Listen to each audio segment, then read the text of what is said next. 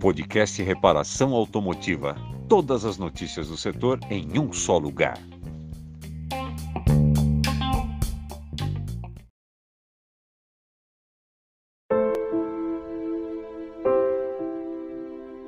Transmitir força para um grande movimento, essa é a nossa direção.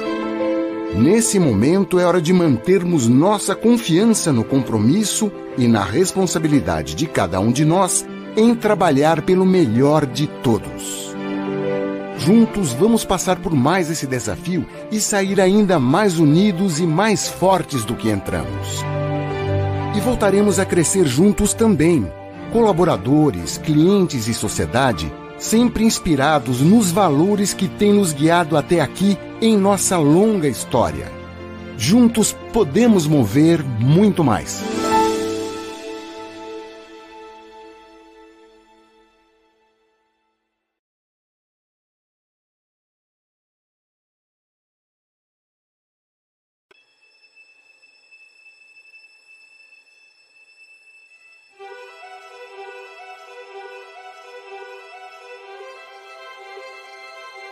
Um dia, seres humanos e máquinas encontrarão a sintonia perfeita.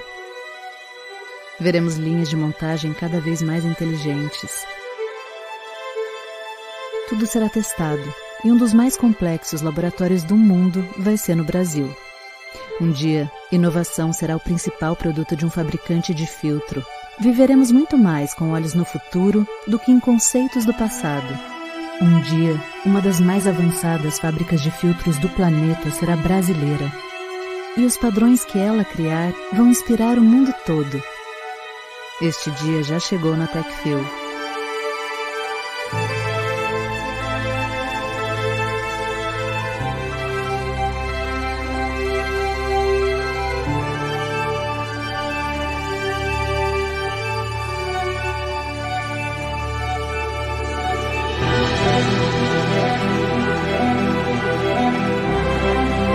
Futuro é TechFil.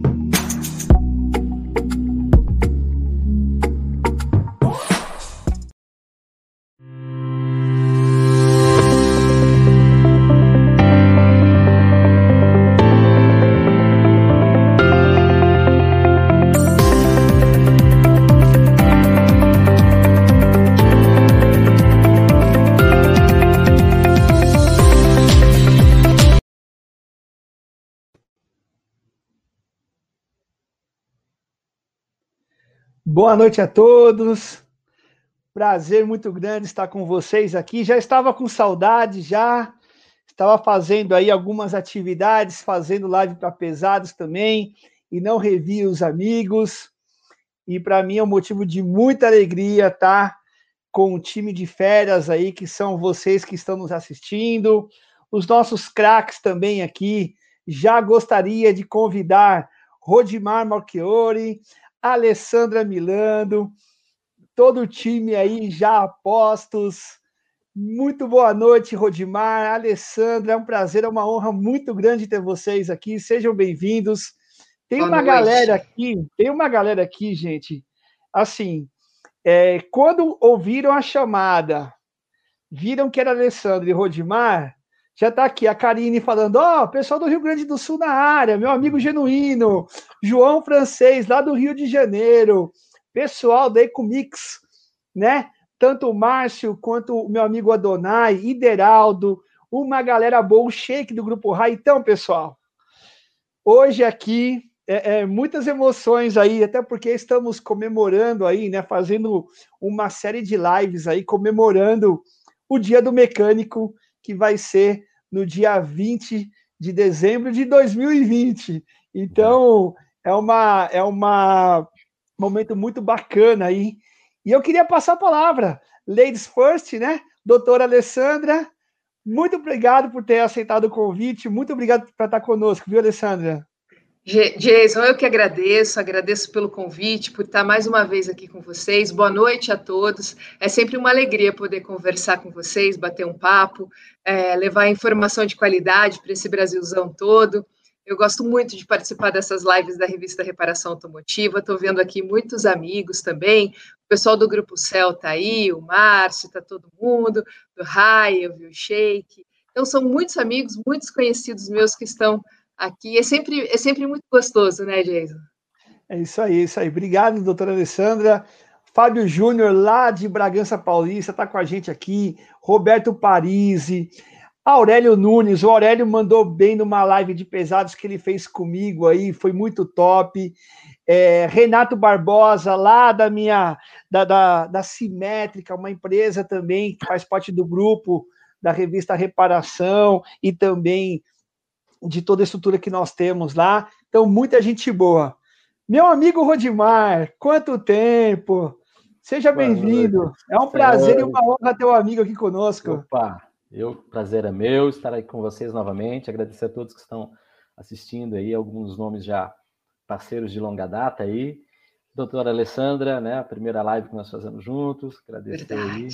Eu já conheço o seu trabalho, que é muito bem bem feito e é bem interessante, muito conteúdo de qualidade para ajudar a reparação, né? Todo o pessoal da reparação.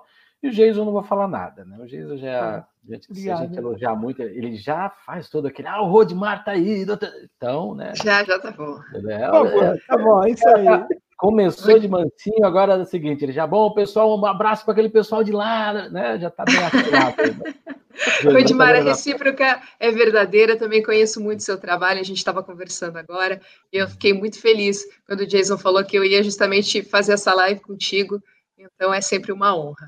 Ótimo. Legal, legal. Ó, pessoal, só para vocês saberem do tamanho da nossa audiência, então vocês estão achando que é o quê? Tá o nosso amigo Osmídio.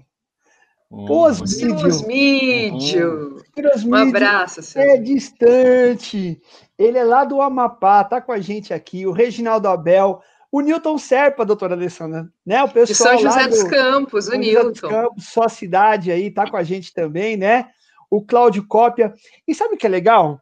Quando nós falamos que nós iríamos reunir esse time, veio uma galera muito boa, que são os fabricantes que todos viram aí no início, né? Então nós falamos aí, né? A Dana pôde apresentar aí um pouquinho daquilo que tem de, de, de, de, de novidade, a Corteco também, a Nidec, a Tecfil. Então, esses caras, além dos férias que estão aqui, nós temos fábricas férias aí para a turma toda que está com a gente aqui, tá bom? Então, isso é muito legal, porque respalda o nosso trabalho, respalda tudo aquilo que nós estamos fazendo, e isso é muito bacana. Mas olha só, chega de né, abraços, beijos e parará, parará. Vamos ao que interessa. Essa galera aqui é, tá com a gente. Então tá o João Vitor, lá, de, lá da Bahia, o Pedro Paulo de Pernambuco, a Silvana de Botucatu, interior de São Paulo. Então tem uma galera aqui, meu, audiência qualificadíssima, tá? Vamos lá. Quando eu convidei vocês, o propósito era da gente ter uma oportunidade de rever um pouquinho de tudo aquilo que as nossas lives trouxeram ao longo dessa pandemia e trazer mais profundidade. Ou seja, tem muita gente que falou: gente, eu gosto quando a doutora Alessandra fala, o Rodimar fala, mas na prática para mim é complicado, eu não consigo, falta isso, falta aquilo, tal, tal, tal, tal, tal, tal. Aí eu falei: bom, se o pessoal está levantando essas informações, levantando essa bola aí, nada mais justo do que chamá-los e tirar essas dúvidas. Então, o objetivo da nossa live aqui vai ser falar um pouquinho, tirar dessas dúvidas. Então, a galera que estiver aqui com a gente é, pode perguntar, eu vou colocar várias questões aqui, né? E aí, é, Rodimar e Alessandra, eu gostaria de, pela experiência que nós tivemos em 2020, o que, que vocês estão pensando para 2021, tá? com todo esse contexto que aconteceu, o cliente cada vez mais a grana curta, uma série de coisas, o cara brigando pelos preços, querendo achar pelo em ovo, como diz o pessoal, né? E aí a gente começa a ter que essa aptidão de relacionamento comercial começa a, a ser a grande é, é a, a, o grande diferencial para quem quer sobreviver no mercado. Não sei se vocês concordam isso. Tá? Sim, sim. Então eu queria fazer uma pergunta aqui para vocês, logo de cara, né? É, é o seguinte: tudo isso é muito bonito, o cliente compra, vende, faz, leva, leva o carro, reclama, garantia, aquela coisa toda tal. Mas na prática existe é, algumas alguns procedimentos que eles não podem deixar nunca a oficina mecânica eles não podem deixar de executar, de fazer esses procedimentos. Então, eu queria começar aí com, com o Rodimar, e vou pedir a, a, a complementação da, da doutora Alessandra. Seguinte, nessa relação de consumo, Rodimar, quais são as etapas que, de forma alguma, pode passar despercebido das oficinas mecânicas, meu amigo?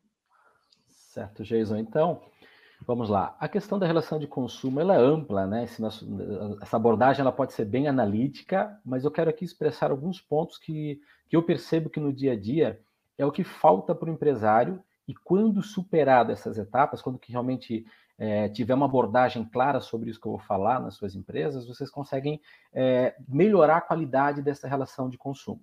Então a gente vai falar aqui o, o que eu vou abordar aqui seria como você é, dicas de como que você pode fazer, o que, que você deve fazer no mínimo para ter um ganha-ganha na relação de consumo, onde com você como empresário consegue realmente alcançar seus objetivos com a sua empresa e o seu cliente saia satisfeito, né? É, um ponto básico, né, que é, é um, uma coisa que a gente pega muito no mercado e que com a crise piorou um pouco mais também, tá? É, é a questão de você saber, você ter clareza sobre o que você tem a oferecer na sua oficina mecânica, como você vai oferecer, porque daí nós vamos falar em procedimentos, posicionamento de mercado, né? Quais são os processos que eu não posso errar, né? Que a gente vai abordar daqui a pouquinho mais, e detalhes possivelmente, né? Para que realmente o meu cliente seja bem atendido, mas eu também, como empresa, empresário, consiga aí alcançar meus objetivos. E para quem, né? Quem é esse cliente? Porque quando a gente fala de uma relação de consumo, vai a, a, a, satisfação do seu cliente está entre os dos principais objetivos, certo? Agora, quando eu não tenho clareza do que eu quero oferecer, de como eu quero oferecer e para quem, muitas vezes vai existir uma série de, de equívocos, né? Tem o cliente que ele vai na sua empresa buscar preço, onde que sua proposta de mercado é atender cliente que quer diferenciação. Então, como, qual que é a chance de você realmente satisfazer esse cliente? Sendo que você vai ter um preço diferenciado né, no mercado, porque você trabalha com diferenciação, você organiza, você investe em equipamentos, você faz de tudo para ser diferente, e esse cliente ele vai olhar, mas você está muito caro. Ele vai jogar uma coisa na sua frente que você vai dizer, não, mas é que eu, eu sou assim. É o que a minha proposta é essa. Só que aí vem aquele detalhe, por não ter clareza sobre isso, eu acabo entendendo que eu tenho que me, me adaptar aquela questão daquele cliente, aquele desejo dele. Então, é, é muito, tem que ser muito elástico, né? agora eu vou atender um cliente de uma forma, outro de outra, e o detalhe é o impacto que as falas dos clientes têm, né? Poxa, eu preparo toda uma estrutura, faço investimentos, preparo a minha equipe, tudo certinho, e chega lá um cliente que não é o perfil desejado, não é o cliente que, que ele quer realmente uma solução completa, né? Que ele quer seguir, que ele, que ele quer realmente passar por um processo de atendimento que garanta os direitos do consumidor dele, mas que também garanta que a empresa tenha segurança jurídica. Ele não quer assinar o checklist, ele não quer formalizar a negociação por e-mail, exemplo, né?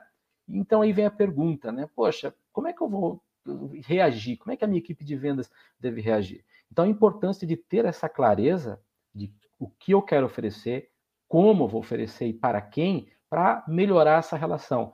E tem quatro pontos aqui, okay. Jason, que eu considero que, que é primordial para o sucesso nessa relação de consumo de oficina mecânica, que é você ter autoridade sobre o assunto. Então, o cliente, se é um cliente ativo seu, provavelmente ele já conhece, ele já tem um motivo de estar levando na sua empresa com mais frequência o veículo, mas quando não é um cliente ativo, quando é um cliente novo, os meus processos, a minha abordagem, o meu diagnóstico é assertivo a ponto de passar realmente a imagem de autoridade no assunto, poxa, esse cara sabe o que ele fala? Será que eu estou me preocupando, a minha equipe técnica está se atualizando para não haver um confronto de teorias técnicas que o cara lá, o cliente novo, jogou no Google? E aí ele já vem com pré-diagnóstico, acredito que muita gente está passando por isso, né? E aí o meu mecânico ele começa a gaguejar, o meu vendedor ele já não sabe, é, eu acho que não é e tal, tal. Será que estamos preparados para mostrar essa autoridade no assunto? Um Legal. segundo ponto, transparência é indiscutível. Oficina mecânica, nós, nós é, não é que nós deixamos a desejar. A cultura do mecânico, infelizmente, né? Quem já assistiu é, Globo Repórter, teve uma série de, de, de situações bem desconfortáveis para o setor, né? Quando o cara enganava o povo, né? Ia lá, fingia que era uma coisa, passava um orçamento. Ana Maria Braga, né? Ana Maria Braga passou. Lembra disso, Alessandra? Passou. Poxa. A Silvana mandou um vídeo para mim da, da, da Ana Maria Braga e ela colocou um cliente oculto, a mulher foi na oficina mecânica, lembra disso, gente? Lembro, foi terrível. Isso, isso, e aí entra aquele detalhe, né? Poxa, isso está lá na sociedade. Quando o cara entra, muitos já tem aquela, pô, será que o cara ele, ele, ele vai me enganar também? Será que, que é verdade ou não? Então, os processos hoje internos, né? De atendimento, Legal. enfim, tem transparência. Um terceiro ponto, confiança. Né? Será que realmente você está se expressando de uma forma que passa confiança? E aí nós vamos falar de qualidade de argumentação técnica, nós vamos falar em realmente credibilidade, né, que é você ter um alinhamento com conhecimento técnico, não eu aprendi com o Joãozinho ou aquela situação do orçamento, né? Por que, que tem que trocar? Não, porque tem que trocar. Não, mas calma, por que, que tem que trocar? Porque existe um parâmetro, a indústria falou que esse sistema precisa fazer a substituição desse item, existe informação técnica que você pode passar para o cliente para realmente melhorar a confiança dele, faz referência com fábrica, que tudo isso facilita. E segurança jurídica, né? Que é o quarto ponto aí, né? Que hoje, principalmente, nós vamos bater mais nessa tecla. Que muitas empresas acabam dizendo, não, acho que assim, se eu atender bem, tá bom. Tá, mas a qualidade nessa relação de consumo, quando eu comecei a nossa a fala aí, deve existir o ganha-ganha. E aí, poxa, seu processo hoje, do atendimento, vamos falar no macro processo de atendimento ele está realmente preparado para realmente passar uma imagem de autoridade no assunto para o seu cliente? Transparência. Será que quando que você vai lá fazer, um, fazer uma abordagem de venda, apresentar o orçamento, você tem um procedimento que você pode levar o, o cliente até o veículo, quando possível, para mostrar lá realmente o seu técnico está preparado com a argumentação? Confiança. Se não ficar bom, que é um grande dilema também, né? Passou o orçamento e aí, ficou bom? Ah, não, precisa mais uma peça. Eu estou criando processos internos para que a minha equipe técnica, quando que realmente realiza um, um orçamento, ela, esse orçamento ele é assertivo ou vou ter que ligar para o meu cliente de novo para dizer, ó, preciso botar mais uma pecinha? Porque isso é um erro que acontece com frequência em muitas empresas e o cliente já fica aquela, bom, se tem que botar mais, era preciso aquilo que foi botado antes? Será que eu não estou gastando por nada? E essa questão jurídica a dona Alessandra pode nos ajudar Agora, é isso aí. Ó, legal essa, essa introdução do, do Rodimar aí, porque é o que eles passam todo dia, Alessandra. E é assim, e eu fico preocupado com tudo isso, porque além de tudo isso, de atender o cliente, de demonstrar confiança, de demonstrar conhecimento do assunto, ele tem que se preocupar também em não tomar o, o chapéu, né, Alessandra? E Sim. se preservar, né? Que é o grande. O cara faz tudo isso, chega no final das contas, o cliente quer aplicar alguma coisa. E eu entendo como o Rodimar falou sobre essas etapas que é importante serem observadas, juridicamente, Alessandra. O que, que não pode faltar? Porque, além de tudo isso, temos que pensar ainda um pouco à frente. É, Jason, assim, é, o ano de 2020 foi um ano atípico porque foi um ano que o ano em si foi um problema. A impressão que a gente tem é que o ano acabou, mas ele não começou direito. Mas uma coisa muito positiva, né, que a gente trouxe desse ano, é, foi que a gente aprendeu com os problemas. É, eu acho que o setor da reparação aprendeu a se reinventar também com todas essas dificuldades. Eu percebi nesse ano, até através da proximidade, que os vídeos todos que eu comecei a fazer e a disponibilizar, justamente para conseguir alcançar mais longe, quando eu vi que a situação estava complicada no nosso setor, é que uh, as pessoas pararam um pouquinho mais para fazer aquele balanço de como é que está a minha oficina, o que, que eu posso fazer para melhorar. Já que durante um tempo o carro não entrou, o que, que eu posso fazer para aproveitar esse tempo que eu tive livre, que eu não tenho mais agora, graças a Deus, mas que eu tive livre ali no começo da pandemia, no, no começo da quarentena, e eu percebi que muita gente resolveu utilizar esse tempo livre para pensar em gestão e quando eu falo em gestão, é tanto a gestão administrativa quanto a gestão jurídica. Né? E aí nós tivemos uma demanda nesse sentido. É, o que, que não pode faltar? Não pode faltar o olhar do reparador. Não pode faltar a vontade do reparador em criar um procedimento correto. Porque o que a gente, quando a gente fala de direito, direito não é um bicho de sete cabeças. O direito ele diz muito mais respeito ao dia a dia dentro ali da oficina que é o, a relação de consumo, que é o relacionamento que eu tenho com o meu cliente, do que a gente imagina. Então, tudo que eu estou fazendo na minha oficina, todos os dias, é direito, diz respeito à legislação. Né? Então, o que, que é, qual que é a grande dificuldade? A grande dificuldade é conseguir criar o hábito, é entrar nesse processo, eu colocar nesse processo de uma maneira simples aquilo que eu preciso fazer para resguardar a minha empresa né, de ser, ser, indenizada, de precisar indenizar um cliente por algum motivo, de ser responsabilizada por alguma coisa, né, de ter alguma dificuldade com relação a isso, de deixar uma brecha que cresça o olho de alguém mal intencionado, porque hoje em dia, quando a gente abre as portas de manhã da oficina e a gente levanta ali a porta, a gente não sabe quem vem para a oficina, não é mais aquele cliente antigo, pode ser qualquer um.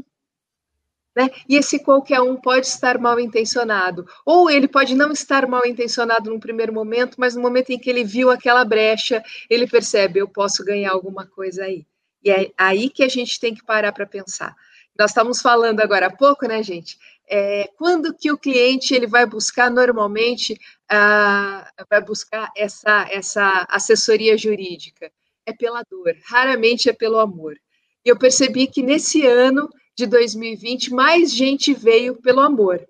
Continua sendo pela dor o grande motivo, mas mais gente veio pelo amor, pela vontade de estar adequado, né, de buscar o direito preventivo.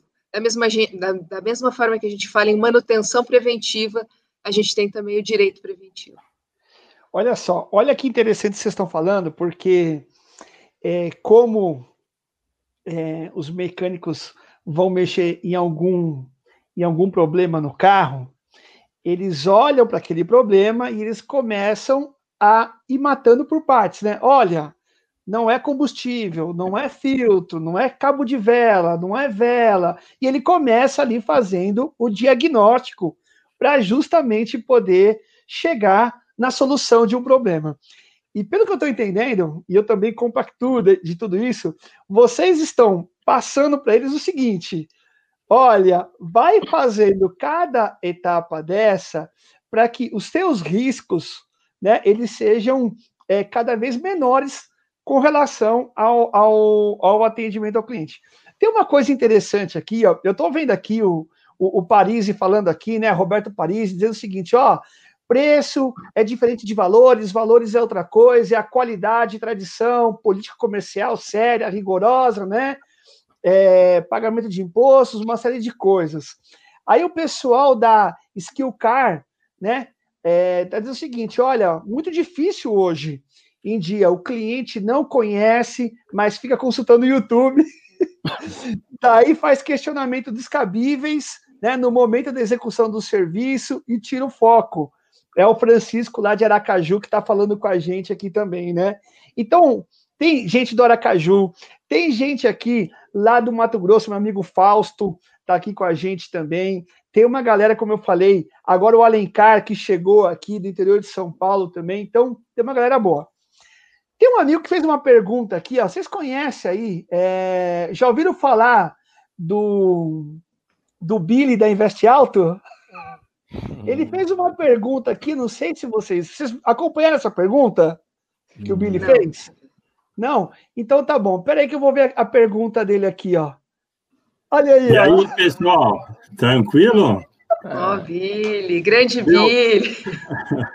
Essa pergunta eu vou fazer, essa pergunta eu vou fazer ao vivo aí para vocês, tá? E primeiramente aí agradecendo o Jason aí pelo convite, realmente assim fiquei lisonjeado por estar participando aí e por essa aproximação que a gente tem aí. Uh, primeiramente gostaria de agradecer aí a, a doutora Alessandra pelo trabalho que ela vem fazendo em prol da nossa classe e que a gente colocou muitas coisas em práticas do que ela expôs aqui em várias lives que a gente assistiu. Então, essa clareza, essa mudança de hábito, isso aí, eu acho que tem que virar rotineiro na nossa oficina e virar uma rotina no nosso dia a dia. E sim a gente ganhar e ter esse tempo para mudar de hábito. Então, assim, a gente teve um, um start, ó, vamos mudar de hábito. Então, a gente ter isso aí num cronograma da nossa oficina. E isso aí tem nos auxiliado muito no nosso dia a dia, doutora Alessandra, para a gente formar uma opinião forte e ter essa firmeza também mediante a você passar essa clareza para o teu cliente. Então, muito obrigado pelo trabalho que a senhora vem executando aí, doutora, tá? Eu e a gente agradeço. fica muito grato de estar compartilhando isso aqui com você. Uh, falando um pouco do Rodimar aí, tu tem como tirar ele de cena que nem eu estava aí, beijo? Eu estou assistindo, eu assistindo aqui tem essa mãe aí, a gente podia tirar ele um pouco. Não, o, o Rodimar aí, eu gostaria de agradecer ele, o trabalho que tem feito em prol da classe, pela aproximação que a gente acabou tendo, quando ele começou timidamente lá, vamos chutar aí, para não calcular muita idade aí, uns é. 16 anos atrás, é. quando ele entrou como consultoria do nosso núcleo setorial aqui, o Navat, então entrou meio tímido na história aí, tinha um conhecimento sobre autopeças entrou e foi pegando gosto pela coisa, me acompanhou durante quatro anos sobre o mandato aí no NEA, foi o meu consultor, meu braço direito, meu executivo. Isso, é, isso aí também ele aprendeu muito com o setor e o setor aprendeu muito com ele.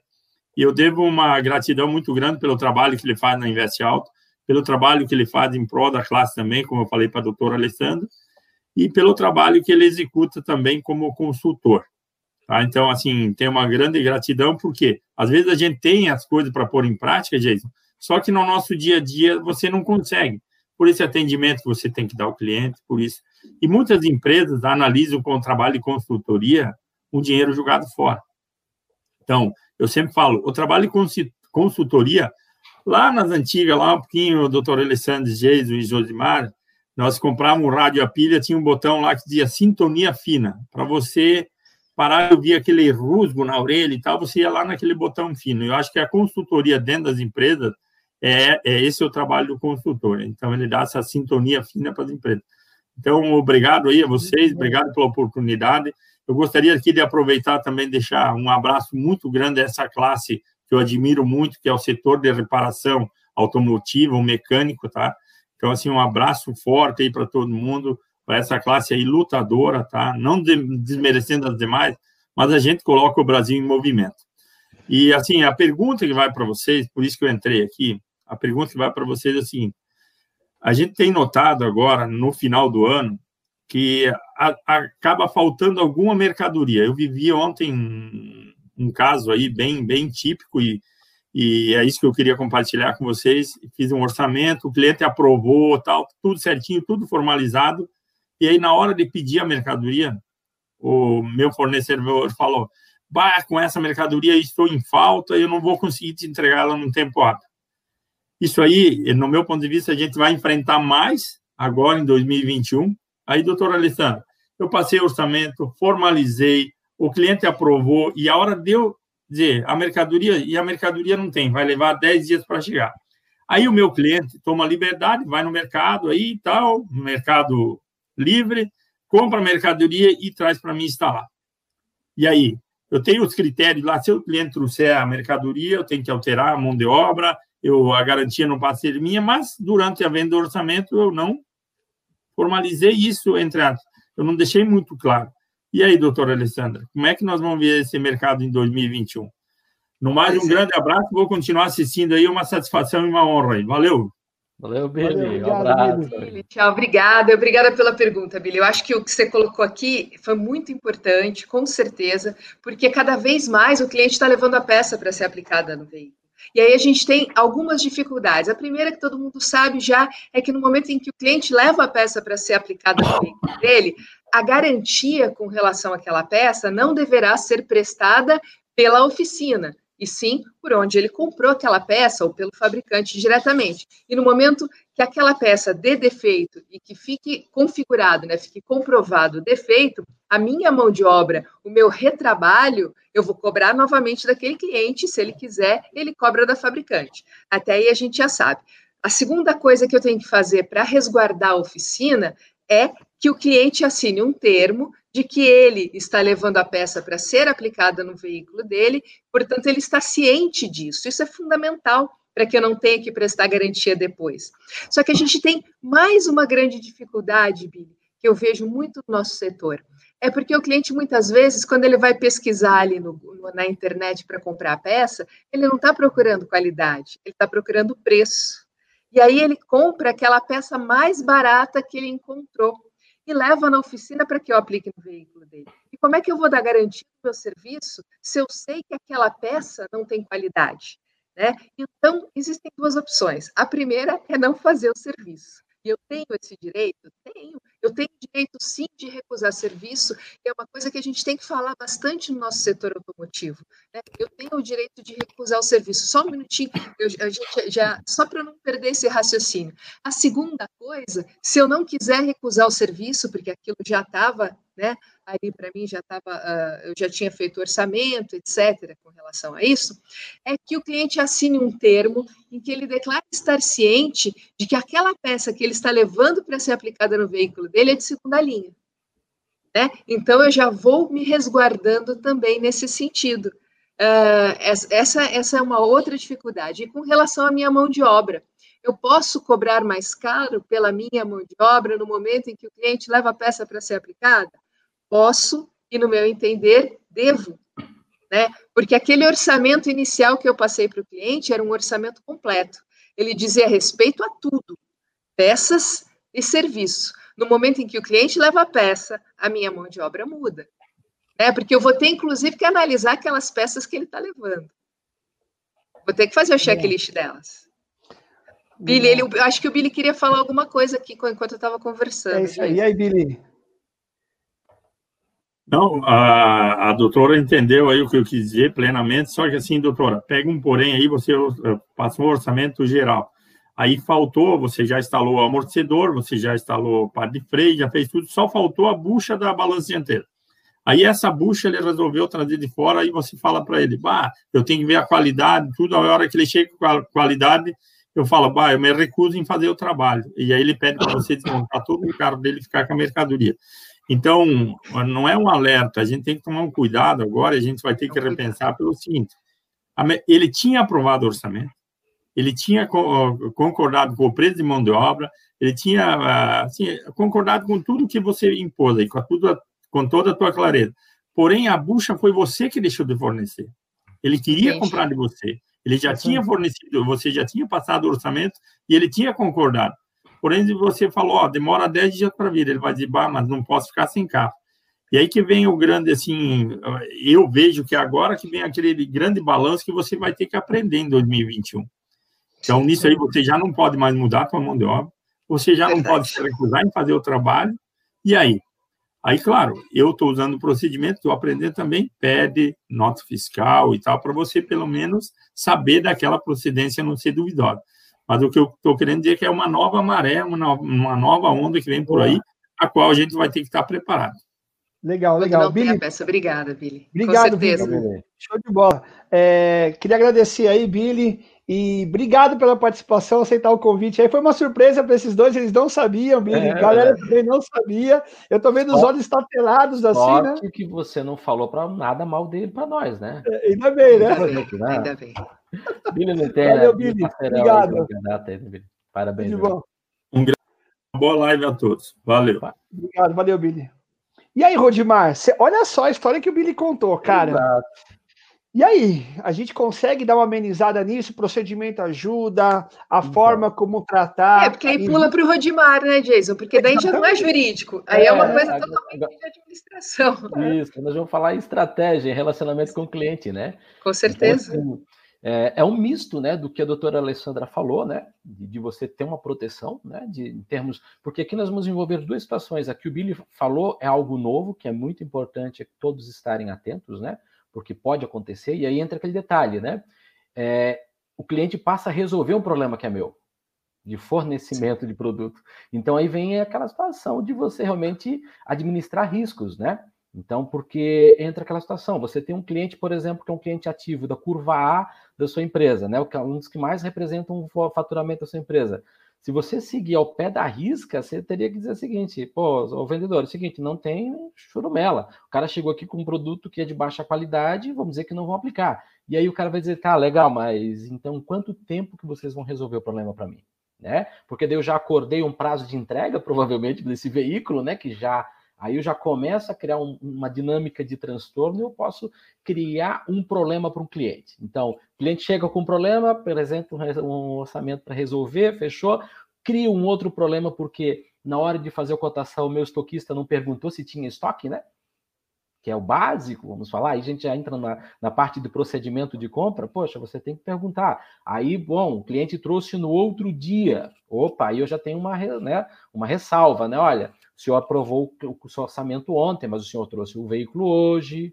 Então, o que ocorre? Esse vendedor, o nosso distribuidor hoje não tem mais essa peça. Mas, enfim, o, o detalhe maior é o seguinte: hoje os clientes eles estão buscando uma solução. A partir do momento que você começa a botar problema para ele, ele vai achar uma solução dele. E aí é nós administrarmos esse impacto. Agora, Jason, tem um. Acho que cabe aqui nós comentarmos um pouquinho também sobre essa, essa dinâmica, né? Que é é, porque essa questão, essa situação que o Billy falou, é algo que pode estar vindo e com mais força. Mas agora vamos falar de algo que já é já está acontecendo e não necessariamente está voltado a essa relação de, de faltar aquilo que você comprometeu, mas o cliente chegar até a sua empresa com a peça, né? E aí eu acho que a fala da doutora, da doutora Alessandra foi muito importante, eu acho, para todos que estão nos ouvindo, né? Você pode recusar, você pode cobrar um preço diferenciado dentro, né? Então, poxa, a gente já sabe que existe um caminho. Agora aqui eu queria falar, é, entrar numa reflexão, Jesus e doutora Alessandra, que é algo que eu particularmente sempre bato na tecla com os meus clientes, né? Nas consultorias. Ô, Rodimar, agora o mercado vai ficar complicado, porque veja só, é a tendência de mercado. Aí eu às vezes questiono, é uma tendência ou é mais um canal para o cliente ter acesso às peças? E aí a reflexão é bem ampla, né? De você, empresário hoje, poder avaliar, olha, vamos lá, é, o que você propõe entregar ao cliente? É um serviço completo? É dentro de um parâmetro que eu estou, estou entregando ao meu cliente, não é, peças e serviços. Eu vou entregar para ele uma comodidade, uma conveniência? Essa é a minha proposta? Porque se eu tenho clareza que, os meus, que a minha proposta é dizer o seguinte: olha, senhores clientes, quando vocês vêm até a minha empresa, eu vendo peça e mão de obra. Por quê? porque eu quero facilitar a sua vida, porque eu quero que você também entenda que eu consigo dar uma garantia com mais eficiência, porque eu quero que você entenda também é o seguinte, é, que é algo que não é comum e deve ser utilizado na prática, né? Que é por que, que você vai, como que você vai convencer o cliente que é mais interessante ele pagar mais caro para você a peça?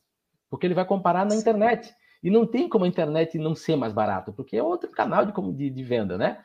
Então, é importante, no meu ponto de vista, né, a sugestão aos empresários é fazer essa reflexão. O que, que você se propõe a entregar ao cliente? Você sabe, tem clareza? Porque você está definindo o perfil de cliente que você quer na sua empresa e assim você vai administrar o impacto desse posicionamento de mercado sobre o faturamento e rentabilidade do negócio. Ou seja, poxa, vamos lá. Eu quero gerar conveniência para os meus clientes, porque eu não quero um cliente que vem com a pecinha e dizer, olha, porque uma que se o cara já vem com a sensibilidade a preço, porque ele cota muito, ele vai me criar uma série de desgastes muitas vezes dentro do processo. Então, olha, Rodmar, eu defini que eu quero um cliente que busque o quê? É, confiança, comodidade, é, diferenciação. Ótimo. Agora é o seguinte, vou preparar a minha empresa para isso. Aí, claro, pô, Rodmar, mas é uma tendência de mercado, tal, tal. Pô, nem todo mundo, é uma coisa que todo empresário deve entender, que é o seguinte, nem todo mundo quer o que você tem a oferecer eu tenho que aprender a ganhar um não. Porque eu quero ganhar um sim de quem quer o que eu tenho a oferecer. E quando eu ganhar um não, eu tenho que avaliar se aquele não é real. Porque se eu estou oferecendo comodidade para dona, para a doutora Sandra, ó, eu quero oferecer comodidade, garantia, facilidade e tal, e ela diz, não, eu não quero isso, eu quero economizar. Então é normal ela me dizer um não. Então, aí é claro, eu tenho que avaliar o quê? Poxa, no mercado onde eu trabalho, na região, enfim, vai ter clientes que queiram isso? Porque eu né, para avaliar a viabilidade da minha estratégia. Um outro, um outro ponto é o tempo de reposicionamento de mercado. Porque tem muita gente se afobando, no meu ponto de vista, que é o seguinte: pô, olha só, saí de uma palestra que o cara falou que a tendência agora é o cliente comprar na internet e trazer a pecinha. Calma, vamos lá. Quanto por cento dos clientes que hoje você atende faz isso? Ah, Rodmar, é muito pouco, mas veja bem. Não, mas veja bem você. Quem é esse cliente? Porque o cara começa a abrir um precedente, que é, nós discutimos em uma ocasião, numa reunião, que chegou ao ponto assim, ó. Olha, vocês têm que entender que nós temos que abrir isso porque é a realidade de mercado. Ótimo. Mas pergunto, quem é o cliente que está trazendo a peça? Normalmente é um cliente da curva C ou cliente novo, que é um cliente que ele não é necessariamente aquele cliente que está aí para lhe entregar um, um resultado diferente para sua empresa. Então, se você não fizer esse estudo e entender que, olha, vamos lá, vai ser uma tendência de mercado, Rodmar.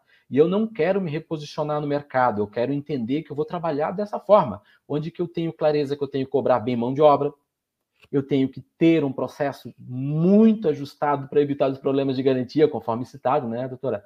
Então, opa, eu vou me preparando. Mas o que, que eu vou fazer? Eu não preciso me afobar agora e abrir esse precedente para todo mundo. Eu vou ter que avaliar qual cliente que é interessante fazer isso. Porque daí vem as perguntas complementares, tá? Que é o quê? Em que condições posso aceitar o cliente comprar a peça? Porque assim, eu não posso ser radical demais. Eu tenho um cliente da curva A, é um cliente que ele sempre faz as coisas comigo. Agora ele está é, o veículo dele é um veículo importado e a peça no paralelo não dá para dar uma garantia boa. E aí o que acontece? Eu vou botar o cara num problema. Então é o seguinte, é aquilo que eu consigo fornecer, eu deixo claro que eu consigo fornecer. No outro, na outra parte original, eu posso pedir para ele comprar na, na concessionária. Só que qual o detalhe? A diferença é que esse cliente da curva A é um cara que ele não vai sair para comprar isso porque ele já está comprando a estratégia toda da minha empresa. Ele comprou essa situação, talvez, porque eu vou sugerir. Ou o cliente entende, né? Poxa, eu só gosto dessa peça original. Tudo bem, só que eu pergunto, quem é ele na curva ABC? Caso contrário, eu vou abrir precedente para o cliente da curva C, que é um cara que ele, vai, não vai agregar muito valor para a minha empresa. Clientes novos, né? Podem levar a peça, aí é um grande divisor. Porque entra aquela situação.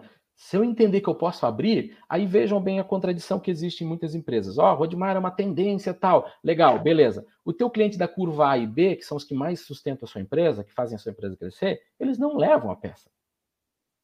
Mas você está deixando o cara novo, que ele é um passageiro. O cara passou aí na frente disse: Ah, vamos ver aqui, que é o cara que não comprou talvez a tua cultura empresarial ainda, e vai piorar, porque daí o que acontece? Eu tenho na sala de espera agora, hipotética, um cliente da curva A e um cliente da curva B, vendo um cara que é um cliente novo trazendo a pecinha. E os três estão sentados conversando. E aí, pô, você trouxe a peça? Trouxe. Legal, pô, legal. É, não, é muita diferença, né? Aí o cara já começa a botar pulga atrás da orelha. Por que, que é interessante comprar a estratégia da minha empresa? Então, são, isso, isso não é uma, uma regra, isso são estratégias, né? Cada empresa vai trabalhar de, da forma que mais lhe convém. Mas uhum. essas perguntas, que é a última aqui para complementar, que, que o empresário tem que se fazer quando está diante desse dilema. E a outra pergunta é o seguinte: o que eu vou fazer para o cliente não chegar nesta hipótese de buscar a peça? Porque assim, se eu deixar, como eu falei, o posicionamento de mercado, qual que é o perfil de cliente? Se o cliente você posso trazer a peça, e aí vem aquela história, poxa, deixa.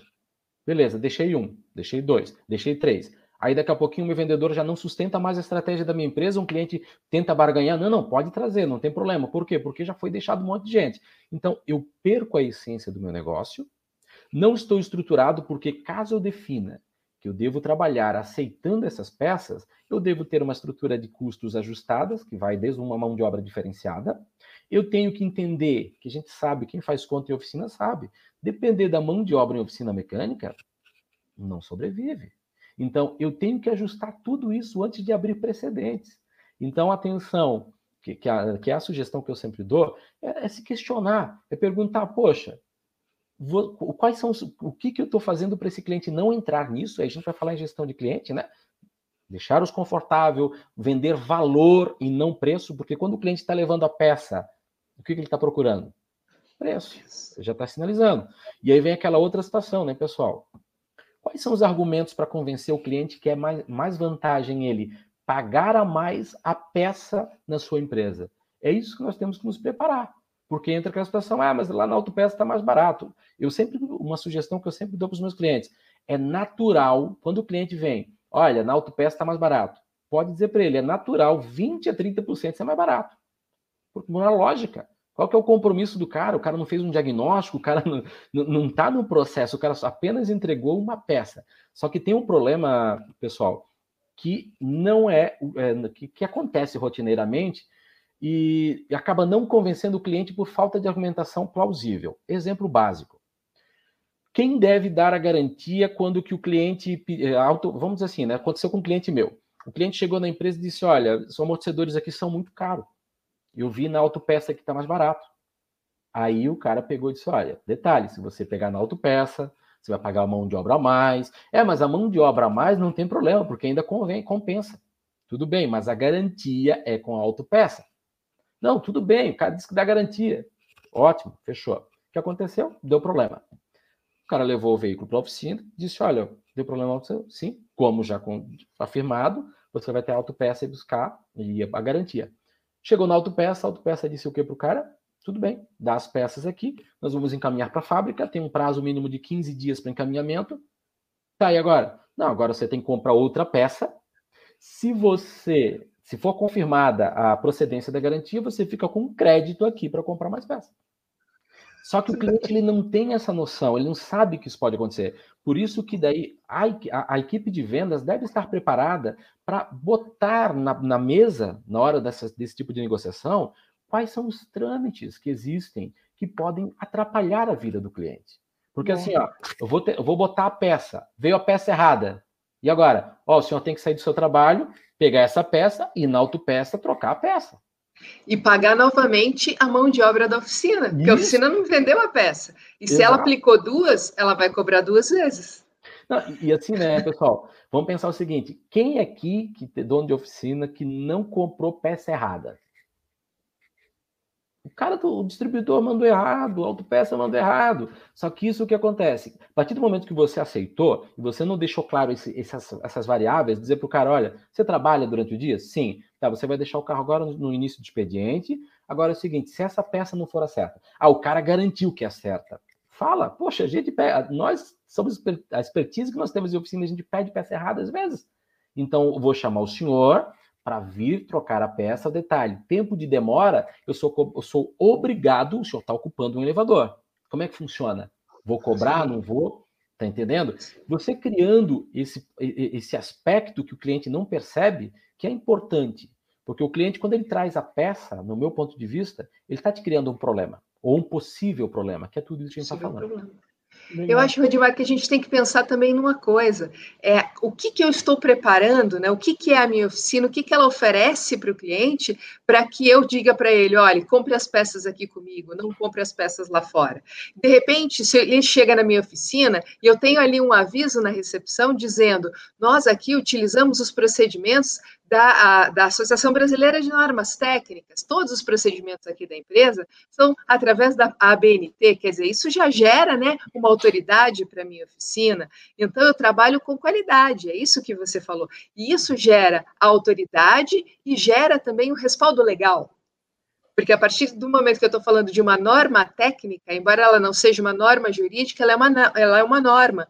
E eu acabo né, minimizando uh, os riscos que ocorram no momento em que eu faço esse tipo de aplicação. Então, é todo esse convencimento é, do cliente. Você vai, pode pagar mais, você vai pagar novamente a mão de obra, você pode ter problema com a peça, né? E se, por exemplo, ele não tiver dinheiro para comprar uma peça nova para aplicar no veículo dele, se aquela é. der problema, ele vai ter que aguardar os. Você foi gentil quando você falou em 15 dias. Normalmente demora muito mais, porque até chegar na fábrica, a fábrica fazer o laudo e devolver, a, a gente a luta muito para que isso seja feito em 30 dias, que é o, o, prazo legal, que diz o Código de Defesa do Consumidor, normalmente extrapola esse prazo. E quer, né? quer ver um, um, um outro dilema, doutora? Aí tem muita fábrica que fala o seguinte: defeito de aplicação. Ah, sim, é erro de aplicação. Aí você já tem um outro problema, que é o Sim. seu cliente voltando dizendo o seguinte: olha, os caras disseram que você botou errado. Você fez errado. E aí? É, é um Olha só, deixa, deixa eu entrar nesse bate-papo aqui, porque é o seguinte: primeiro, que quem usa as peças dos nossos apoiadores aí, Dana, Nidec, o pessoal aí da Tecfio também, e o pessoal da Cortec não vai ter esse problema, tá? Então a galera tá. apoiando porque aposta aí, sabe que produtos de qualidades aí, essa turma que está com a gente. Eu tinha que fazer o um merchan, pessoal, senão. Ah. Mas é aproximação também com o reparador, é né? Mas é com o reparador. Não tem como o fabricante se aproximar do consumidor final tem como fabricante se aproximar do reparador. Do reparador isso é mais um argumento, inclusive. É. E aí tem o seguinte aqui, ó. Tá, é, eu tô vendo aqui o Fernando Torre falando, o pessoal do Auto Center Morumbi, a galera toda interagindo aí, tem muita questão a ser levantada. Eu tenho algumas também aqui, né? E tem um cara, o, o, o, o meu amigo, nosso amigo Newton Serpa, né? Ele fez uma pergunta aqui, Alessandra. É, você conseguiu eu não consegui pegar aqui. O pessoal, não sei se o, se o Marcão consegue ver, é, o Newton Serpa aí, mas já que eu não consegui ver, eu vou colocar ele então de novo aqui, né? Ah, olha o Newton! olha, surpresa! o Newton falou, Boa noite, quero falar, Alessandra. hotel para falar, o Newton Olá. falou. Já estava aqui, ó. Que bacana. Tudo bem? Tudo bom, Newton? Olha, olha a surpresa e boa noite para vocês. Queria agradecer ao Jason pelo convite. Doutora Alessandra Bélia, conhecida aí, a gente tem trocado várias informações. Umas eu estou devendo, outras eu, eu deixei de passar para você, mas a gente já, já tem um, uma longa história aí ao longo do ano, né? Com certeza. Agora, velha conhecida foi triste isso, hein, Nilton? Aí foi, foi, foi complicado. Rodimar, eu tive o prazer de, de conhecer ele agora, né?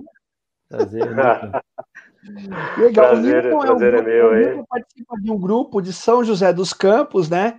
E ele falou, Jason, eu quero é, eu, eu, quero fazer uma pergunta para vocês aí e também dar as felicitações aí ao Dia do Mecânico, né, né Nilton?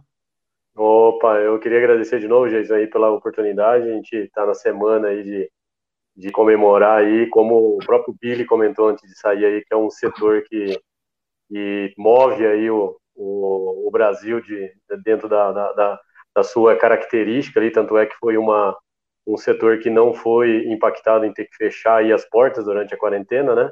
Isso engrandece aí a, a nossa profissão. Então, mandar um abraço para todos aí também do Brasil todo que tá, tem assistido. Eu estou vendo aqui o chat, várias regiões estão sendo representadas aí.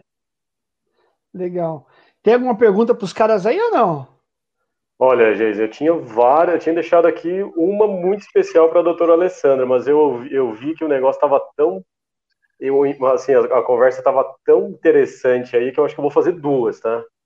Tá bom, vamos lá. Uma para o Rodimar um, e outra para a doutora é. Alessandra.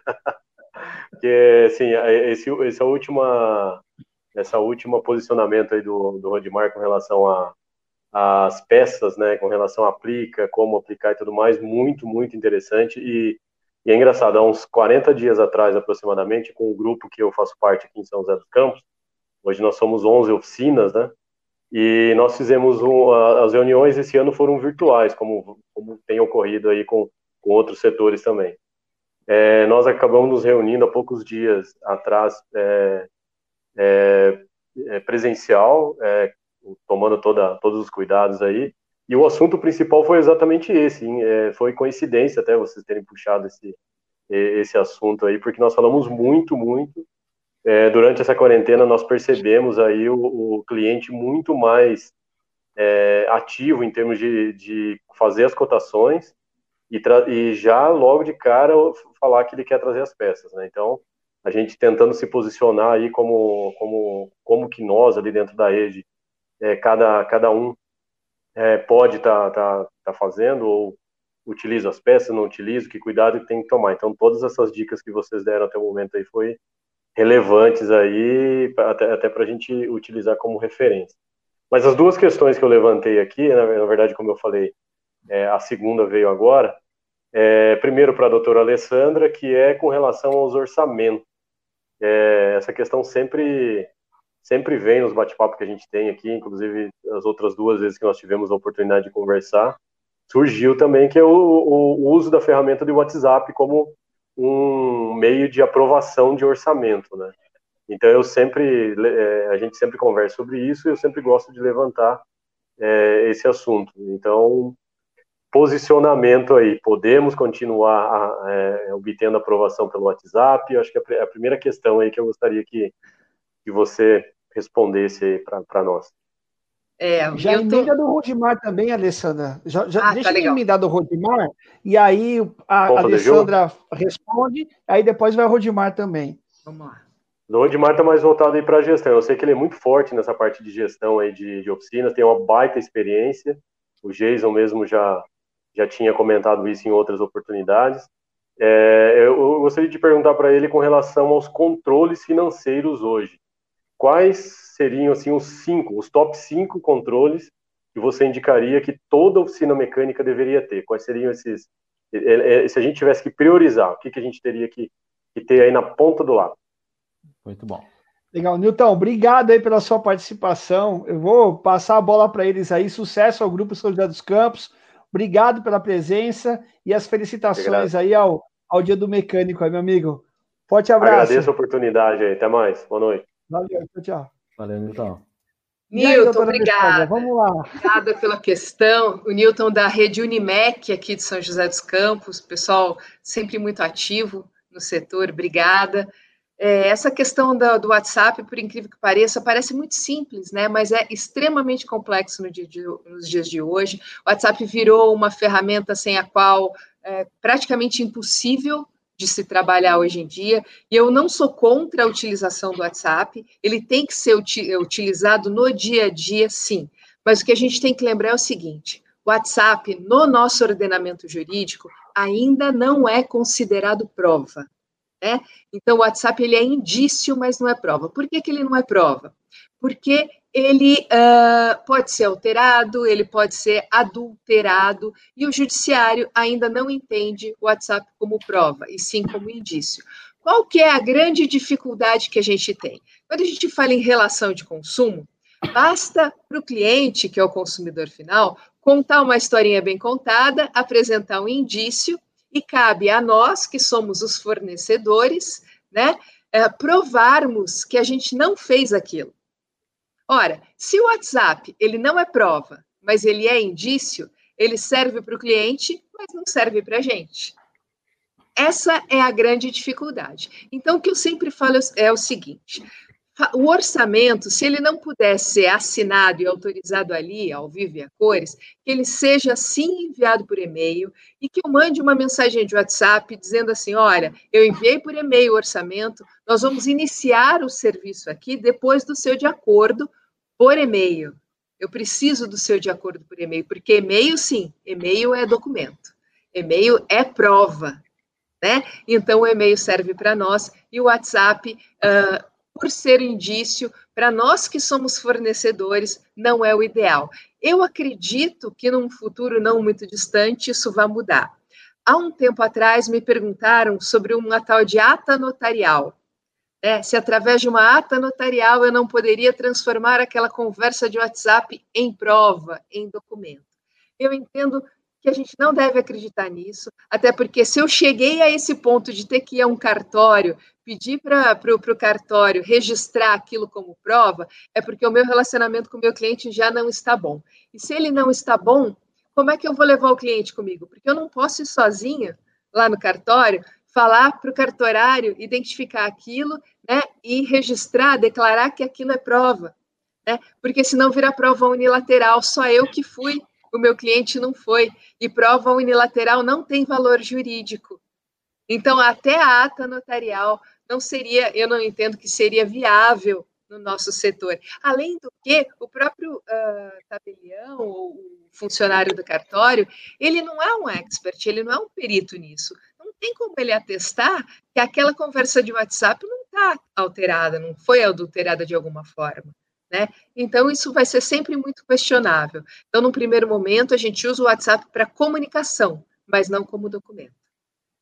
Bacana, bacana. E essa relação de consumo é totalmente ligada, acho que até por isso que o meu amigo Newton perguntou, porque é o seguinte, se não tiver controle, pelo menos o básico, Rodimar, se perde.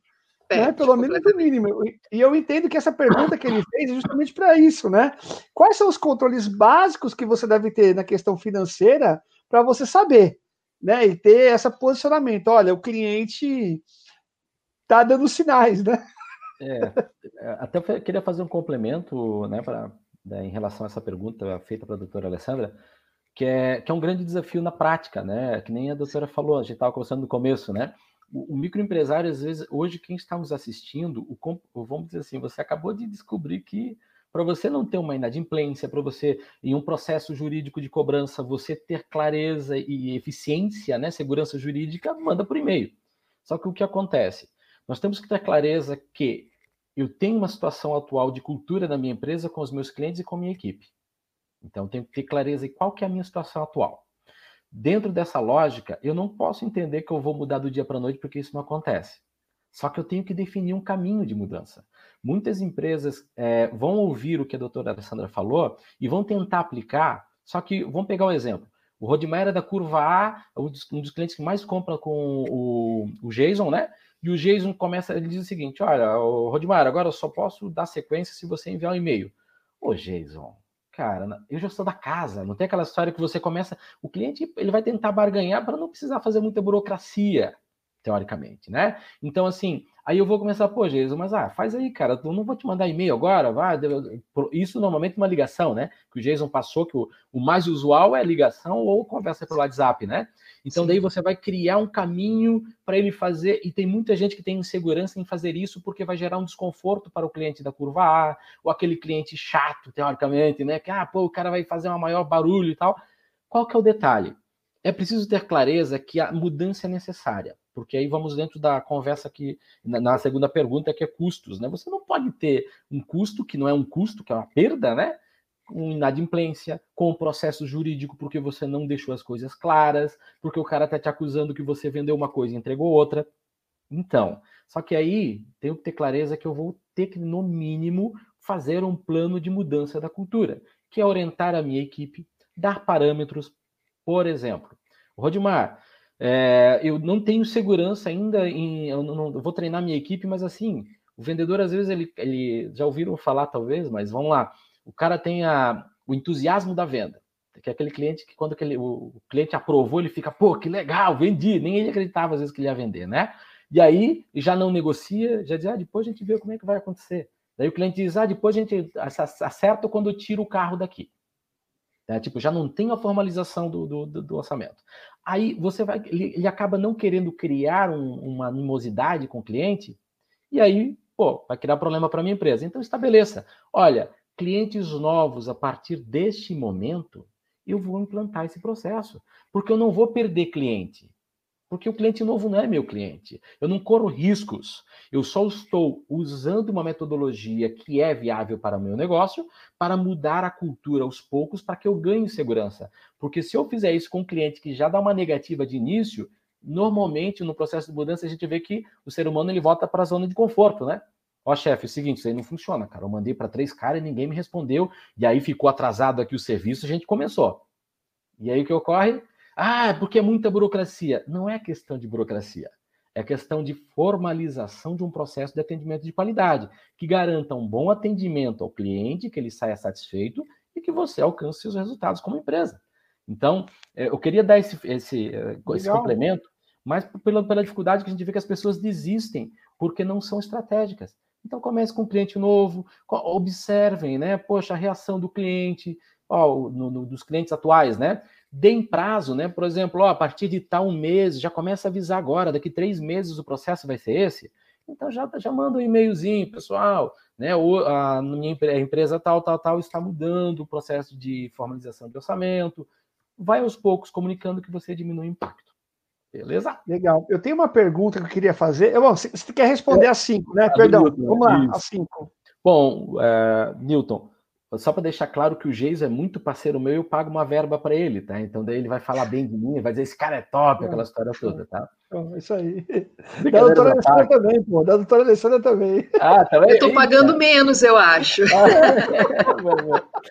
Mas assim, bom, Newton, é, essa questão do aspecto de gestão, é, ele realmente né, tem vários pontos, como você citou, vou botar aqui cinco, seis pontos que eu particularmente sugiro, e até para esse momento é crucial, tá? Um momento que a economia ela não está respondendo como deveria, um momento que as empresas estão com sua estrutura abalada financeiramente, né?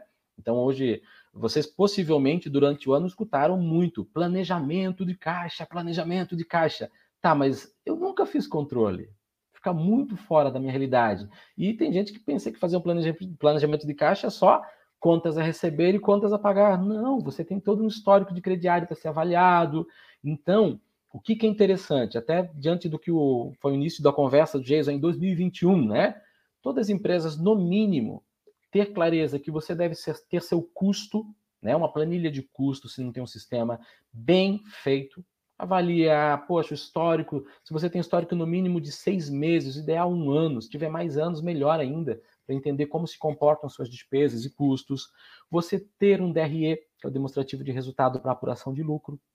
Tem empresas ainda, pessoal, que a avaliação de lucro é o seguinte: total de contas recebidas menos total de contas pagas deu um lucro de tanto. Isso é saldo de caixa. Então, fluxo de caixa é outra ferramenta que é muito importante. Isso é indiscutível. Mas eu não posso confundir as ferramentas, porque eu posso ter uma ilusão, porque o meu cliente pagou mais à vista agora, e porque eu paguei poucos fornecedores, que eu teve um lucro. Isso não está tá fora de, da realidade. Então, custos bem feitos, DRE, demonstrativo de resultado básico, tranquilo. Depois eu vou passar e eu tenho um treinamento online muito bom, bem fácil para aprender com planilhas de apoio e tudo. É, tem a questão da, de margem de produtos, como a gente está falando em venda de peças, né, pessoal? Opa, Rodimar, não é tão fácil. Eu vi que nos comentários teve um depoimento, ó, aqui na minha região tem muita autopeça. Entendo. Eu, eu sei que, que isso é um dilema. Para as grandes cidades, principalmente, porque autopeça e a oficina elas não têm o mesmo propósito. Isso está claro para vocês, né? Então eu não posso me igualar a minha estratégia com a autopeça. Ah, Rodimar, mas o cliente vai questionar, sempre vai questionar. Mas eu faço uma pergunta para você. Quando você entra no shopping, qual que é a mensagem que você tem sobre o que você compra lá? É mais barato ou mais caro? Tá entendendo? Então, mas é, os shoppings vão morrer? Não vai ter mais lugar para shopping? Vai ter porque é uma proposta diferente. Eu não estou ironizando a título de dizer que ah, é fácil fazer isso. Não, de maneira alguma. Por isso que a sugestão é haver uma reflexão sobre o posicionamento de mercado, porque aqui, quando eu falar em margem de peças, eu vou dizer assim, ó, em treinamentos que eu dou, o cara diz, eu faço a pergunta, né? O que é uma margem boa de peça? Tem gente que aplica 40 na média, tem gente que aplica 50, tem 60, 70. Eu tenho, tenho clientes que a margem média do média, tá, pessoal? Total de venda de mercadoria divide o total do custo das mercadorias vendidas. Vai dar um markup, que é a margem através da, do marcador, de 150%. Mas qual que é o milagre? A estratégia. Por isso que o posicionamento, o que você tem a oferecer, como você vai oferecer e para quem você vai oferecer, faz toda a diferença. E uma reestruturação de financeira de uma empresa, nós aumentamos em um ano e meio 40% de margem. Mas por quê? Porque foi necessário, senão o cara não sobreviveria. E como é que deu? Daí o cara disse: Poxa, Rodimar, eu tinha uma ilusão quanto à margem. Não é que é ilusão, é que é a visão que você tinha. Por isso que é importante se aprofundar, controlar a margem de produto, sim, é muito importante. E ter clareza sobre o seguinte: nesse tempo de pandemia, pessoal, existe uma confusão que eu percebo que é o seguinte: existem clientes sensível a preço e cliente sensível a gastos. São características diferentes. Em tempos de crise, os clientes normalmente estão sensíveis a gastos. Ah, Rodimar, mas como é que eu vou entender isso na prática? O cliente que é sensível a preço, ele é aquele cara que ele já tem como rotina cotar com um monte de gente, ele já conhece o produto, ele já conhece o serviço, ele já conhece as marcas, ele vive disso. Ou, ou pelo menos ele já sai com uma meta. Olha, Seguinte, eu vou lá na oficina do Jason, então eu sei mais ou menos que vai ser isso, isso, isso. Então é o seguinte, ó, é, eu vou já cotar com todo mundo. Ele já entende de marca dos produtos, ele já deu uma consultada. E agora, aquele cliente que é sensível a gastos, que é no momento principalmente de crise, ou por falta de orientação. Porque cliente mal orientado em oficina mecânica, ele nunca quer gastar. Porque ele não sabe, ele nunca foi bem orientado. Nunca aplicamos um checklist nele, no veículo dele. Agora eu vou aplicar, veio um orçamento de R$ 1.500. Todas as vezes que ele vinha antes na minha empresa, era orçamento de 350, 400. Poxa, ele vai dizer, vocês estão loucos. Eu não posso gastar tudo isso. Mas é por falta de orientação ou por sensibilidade em relação a não poder gastar. Então, dentro dessa ótica, as margens, eu vi que teve empresa que não, Rodmar, eu fui obrigado a baixar a margem. Mas por quê? Não, porque o pessoal quer preço. Não, calma, vamos lá, tenta administrar. Talvez você vai ter que fazer um parcelamento maior, talvez você não vai precisar, não vai conseguir aprovar o orçamento total agora. Mas não mexa na estratégia de precificação de imediato. Observe o que o cliente está fazendo. Ferramenta, fluxo de caixa, importantíssimo. Contas a receber, contas a pagar, a pagar indiscutível, né? Ter um controle, uma avaliação básica, tá, pessoal? Todos os meses, no mínimo, todo total de contas a receber para frente, menos total de pagamento de fornecedores e despesas de investimentos que eu tenho parcelado para frente. Esse é um balanço básico, tá? Mais o meu caixa, meu saldo de caixa. Eu tenho dinheiro para pagar todos os meus investimentos que estão parcelados, mais o meu contas de fornecedores? Ah, não tenho. Estou com problema porque eu estou com o meu caixa muito negativo, né? Eu estou vivendo naquela troca, né? De vamos torcer que o cliente venha e pague à vista. Eu tenho outra situação que é outra, né? Jesus, tá vendo? Qualquer coisa corta, tá? Que eu tô falando um monte. Não, não né? então, mas é que eu tenho. É, então, o que eu queria é o seguinte: a live de gestão é amanhã, tô é, carinho. Verdade, verdade. Com, desculpa, e com o meu amigo então, Alexandre da Alfa, poxa. Então, então, vou falar só os dois itens aqui para encerrar, tá? Tá bom. Eficiência média da equipe, que é outra coisa que muitas empresas negligenciam para entender qual que é o potencial de produtividade que a sua equipe tem e está atuando nesse momento. É, ticket médio, básico também, para você entender, poxa, calma aí, qual que é o potencial? Existem estudos que comprovam qual que é o ticket médio Brasil, veja como é que se comporta essa empresa. E, claro, dentro do que a gente falou hoje, a gestão de clientes é muito importante. Então, saber fazer uma curva ABC, né? Tem um histórico de faturamento por cliente. Quem são os clientes que mais representam faturamento da minha empresa? Para encerrar a fala, existe a seguinte situação, pessoal.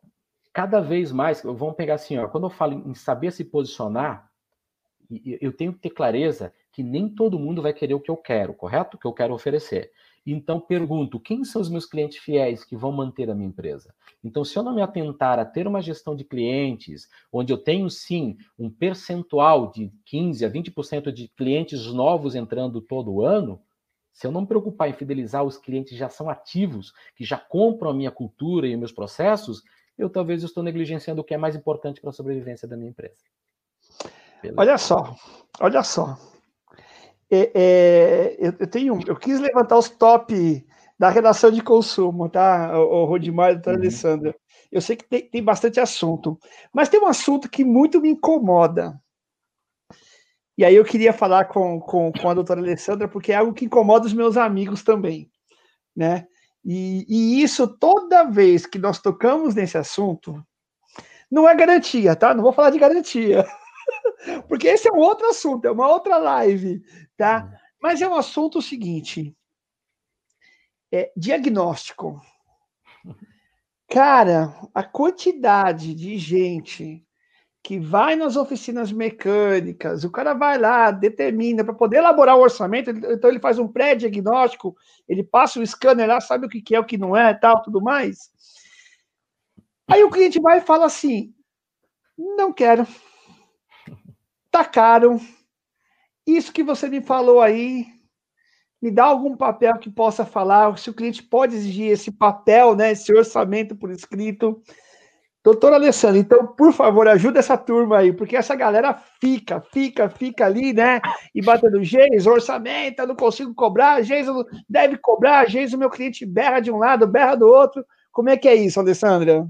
É complicado, né, Jason? Tem sempre essa dúvida, e eu sempre coloco. Eu fiz até um vídeo há um tempo atrás que eu falo: você trabalha de graça? Né? Essa não, é a primeira. Essa é, é, a primeira é, é, a primeira coisa, porque eu, é, existe toda uma cultura no nosso setor, em muitas regiões, ainda em não cobrar pelo diagnóstico, não cobrar pelo orçamento. Algumas pessoas é, com, é, acabam misturando uma coisa com a outra, são coisas diferentes, mas a gente acaba colocando ali no mesmo mesmo balaio. Gente, você fazer um diagnóstico é trabalho. Né? O carro chega na oficina, você vai utilizar os seus equipamentos, as suas ferramentas, o seu funcionário, o seu tempo e a sua expertise. Porque quem, quem que entende de carro? Né? É o reparador. Por isso que o cliente está levando o veículo lá. E se eu não cobro por esse diagnóstico, o que, que vai acontecer? Ele vai pegar aquele diagnóstico, ele vai descobrir o que, que o carro dele tem, ele vai saber ali com o orçamento na mão o que, que ele tem que trocar, e ele vai levar no cunhado dele para fazer ali no fundo do quintal, ou naquela oficina que cobra baratinho, né? Porque ele está procurando preço. Então é isso que a gente tem, é o perfil né, do cliente. Então, o diagnóstico ele pode e deve ser cobrado. Mas como que eu faço isso, né, Jason?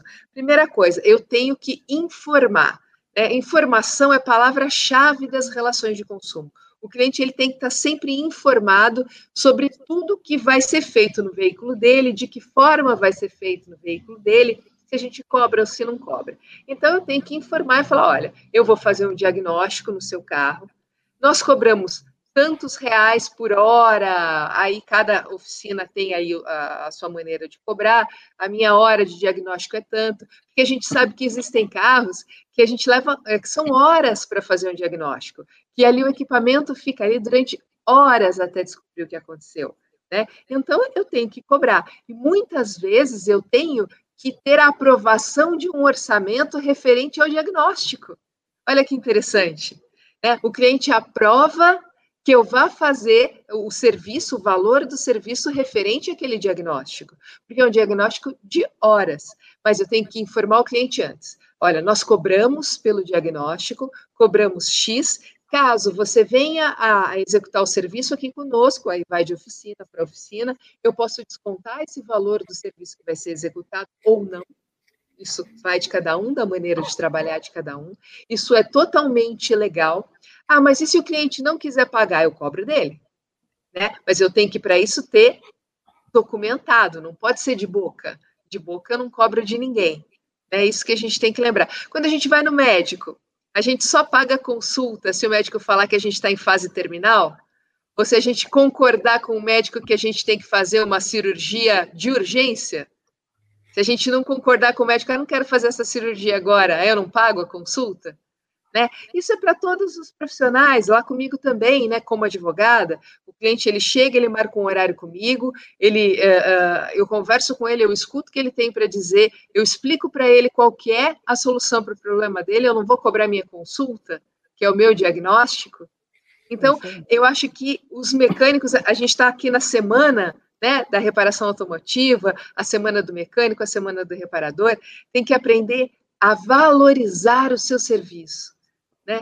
Porque uh, aquilo que a gente está falando sobre valor é muito rico, é muita coisa o valor do mecânico. Precisa aprender a valorizar o seu serviço, a valorizar o seu espaço, a perceber que você tem custo, que você tem funcionário, né? E, e, e uma coisa, tem que aprender a não aceitar todos os trabalhos, né? Porque muitas vezes aquele trabalho que eu não fiz é uma benção, não é um problema. É isso que a gente tem que lembrar. É isso aí, olha só, pessoal. Por isso que a gente da, da, da, da revista Reparação Automotiva, nós pegamos aí os principais temas que permearam aí todo esse período de lives que nós fizemos aí. Então, a primeira live foi o abre alas aí, né, da doutora Alessandra com o Rodimar, para falar um pouquinho sobre essa relação de consumo. É, amanhã nós vamos falar com o Alexandre da Alfa Consultoria, né, junto com a Karine é, Kinjalmo, lá da, do Rio Grande do Sul também, é, falar um pouquinho sobre o conceito de gestão e a visão deles com relação a esse, a esse modelo que se colocou no mercado e como ficar atento a essas mudanças, a fazer uma gestão saudável, mais rápida, uma gestão mais dinâmica, né? Para que as oficinas venham tá com a gente. E também na quinta-feira, aí no horário especial, um pouco mais tarde, às 20h45, nós vamos falar com a Bárbara Brier, né, que, é que, que tem lá um, um, canal muito bacana, que se relaciona muito bem, né? Ela é uma youtuber e uma influenciadora digital muito bacana. E também com Flamarion. Esse cara ele deu várias dicas sobre como posicionar as oficinas mecânicas aí na no digital, né? Então vai ser uma sempre duplas aí, né? Sempre galera muito boa, muito jóia participando. E todo esse tempo aí, a Nidec, a Tecfio e a Dana e a Corteco estão apoiando isso. Então, pessoal, a galera que está com a gente aí, quando for pensar, pense naquelas fábricas que estão apoiando essas iniciativas, porque os caras estão preocupados, não é verdade? Não estão fazendo à toa, não estão colocando a marca aí por colocar. Ao contrário, os caras querem estar juntos é, das oficinas mecânicas. E Rodimar e doutora Alessandra, temos aí mais alguns minutinhos para finalizar aí, passou muito rápido. E eu vou fazer a seguinte pergunta para o Rodimar, para a Alessandra. E assim, de maneira bem, bem breve, assim, qual que é a visão de vocês? Qual foi o aprendizado primordial na relação de consumo e aquilo que aponta para o futuro? Tá? Eu queria que é, vocês dessem essa informação, a dica do, do especialistas aí, né? Para poder que 2021 está logo aí, né? Rodimar, e aí? Beleza, Jason. Então, vou voltar ao meu começo de fala. Eu só queria fazer uma, uma observação bem rapidinha em relação ao, ao orçamento, aí, ao diagnóstico. O Cara, Ben Hoffman, é, não, o Ben ele fez uma, o Ben Hoffman, que ele fez uma colocação excelente. Ninguém cobra orçamento, se cobra diagnóstico. Porque o diagnóstico ele faz parte da solução proposta ao problema do cliente. Só que entra aquilo que a doutora falou. Se você não tiver isso claro para você, porque o problema não é você dizer amanhã eu vou cobrar o diagnóstico. É você ter clareza que aquilo faz sentido para você e não desistir na primeira. Porque entra um detalhe, você vai, vai, vai incorporar um novo procedimento de cobrança, você tem que se preparar para o não. Porque as pessoas às vezes pensam que é só dizer que eu vou cobrar e o cliente vai aceitar. Não é assim. É você se preparar. Se o cliente disser, não, é um absurdo, eu não vou pagar. Vamos pegar um outro paradigma rapidinho? Troca de óleo, quem cobra mão de obra? Tem gente que não troca, não cobra mão de obra trocar óleo. E tem oficina que cobram. Então, a história do posicionamento de mercado, de ter clareza, é muito importante para poder sustentar toda a estratégia.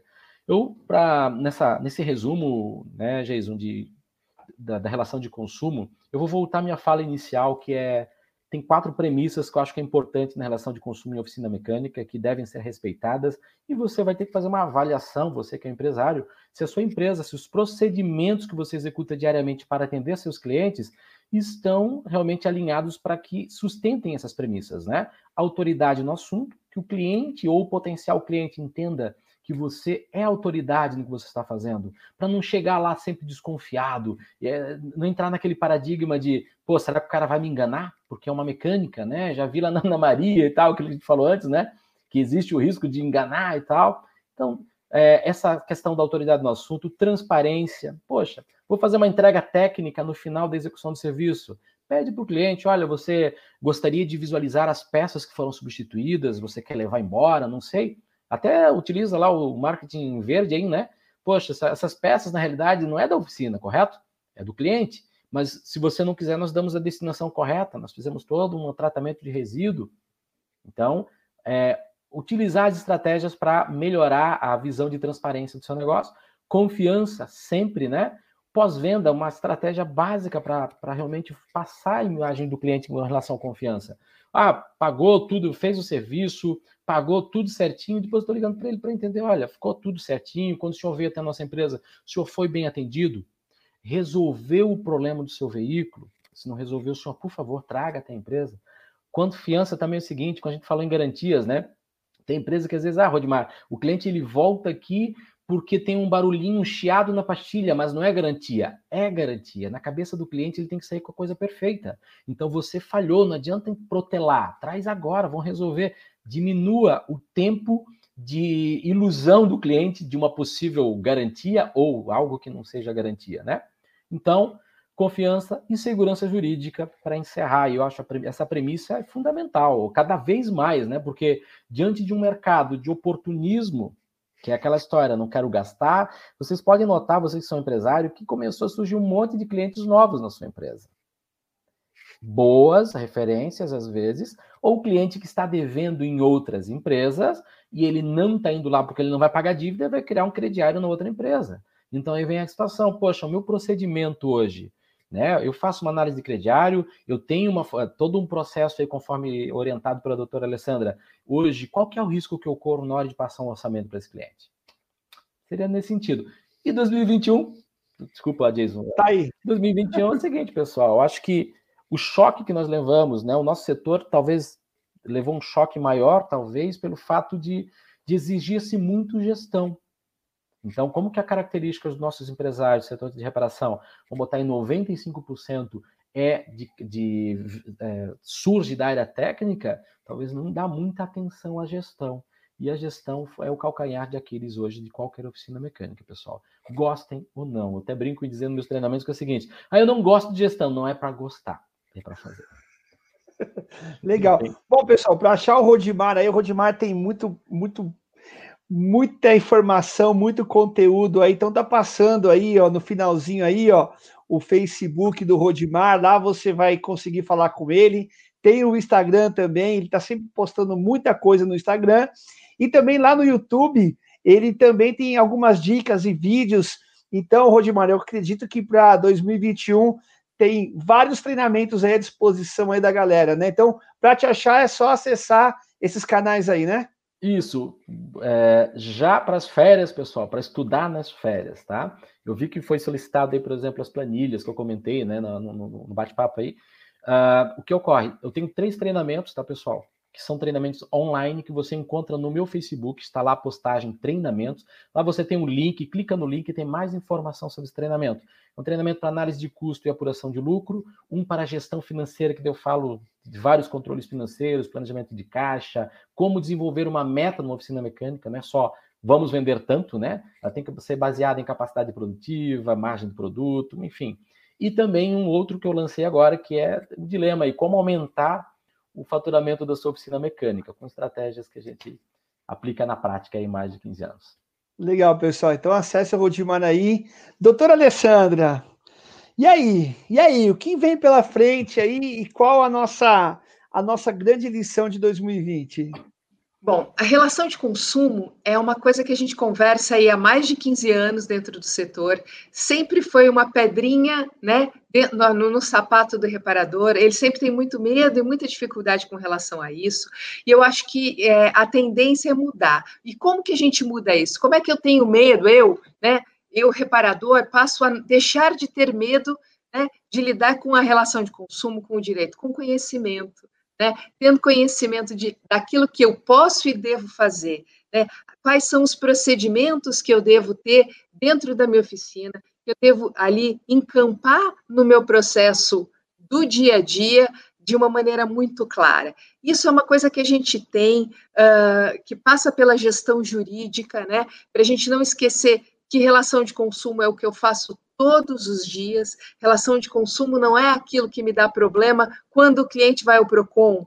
Né? Relação de consumo não é aquilo que me dá problema quando o cliente vai ao juizado especial civil, que é o antigo pequenas causas. Não, isso aí é porque ele já te colocou no pau. Né? O negócio é antes. Como que eu vou fazer esse direito preventivo? Né? Como é que eu vou organizar a minha oficina para que isso não aconteça? esse é um desafio foi um desafio desse ano e vai continuar a ser um desafio o ano que vem. Só que o ano que vem, Jason, a gente tem um desafio a mais, que já deveria ter começado esse ano, mas que do ano que vem não pode passar, que é uma coisa que se assemelha, de certa forma, à relação de consumo, que é a nova Lei Geral de Proteção de Dados. E todas as empresas terão que se adequar à, à nova Lei Geral de Proteção de Dados, LGPD.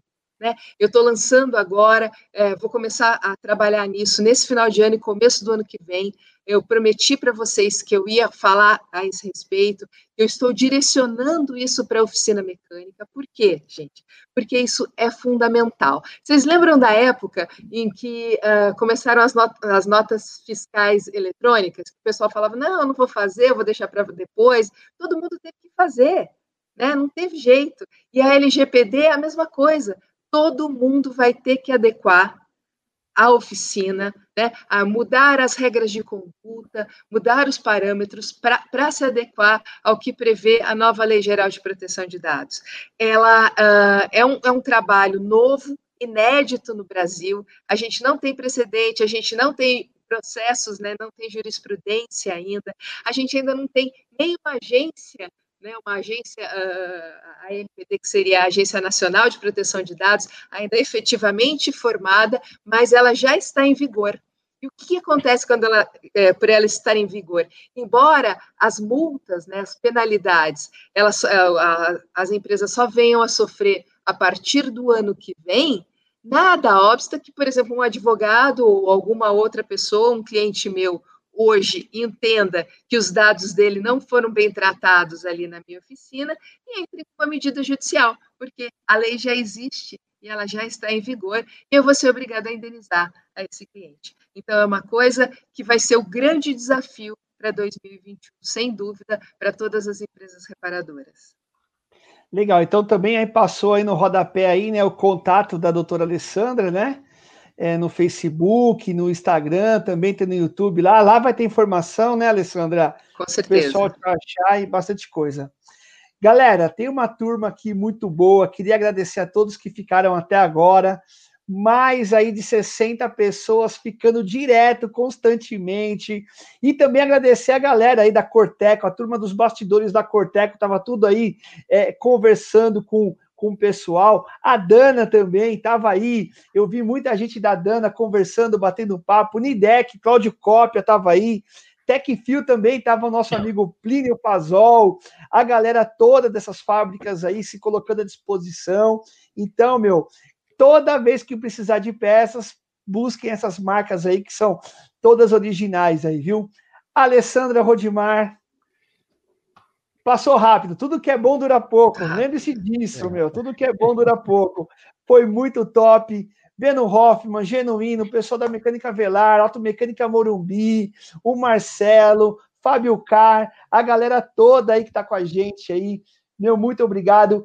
Feliz Dia dos Mecânicos aí, dia 20, né, meu?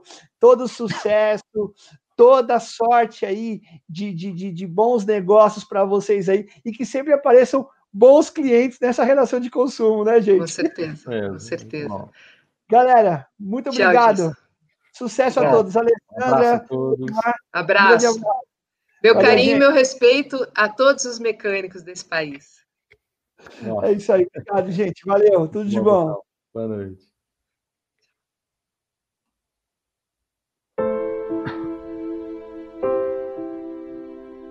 Transmitir força para um grande movimento, essa é a nossa direção. Nesse momento é hora de mantermos nossa confiança no compromisso e na responsabilidade de cada um de nós em trabalhar pelo melhor de todos. Juntos vamos passar por mais esse desafio e sair ainda mais unidos e mais fortes do que entramos. E voltaremos a crescer juntos também. Colaboradores, clientes e sociedade sempre inspirados nos valores que têm nos guiado até aqui em nossa longa história. Juntos podemos mover muito mais.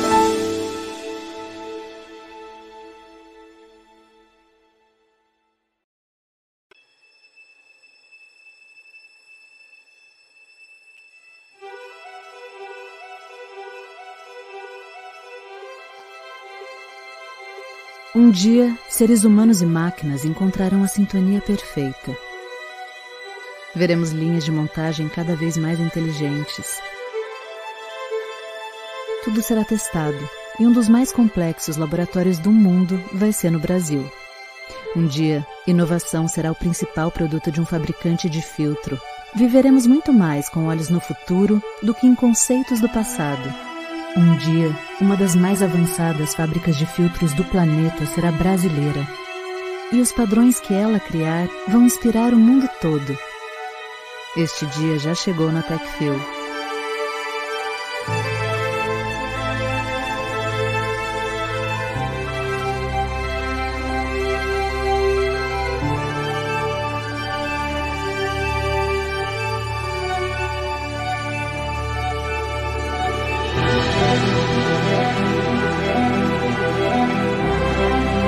Futuro é TechFuel.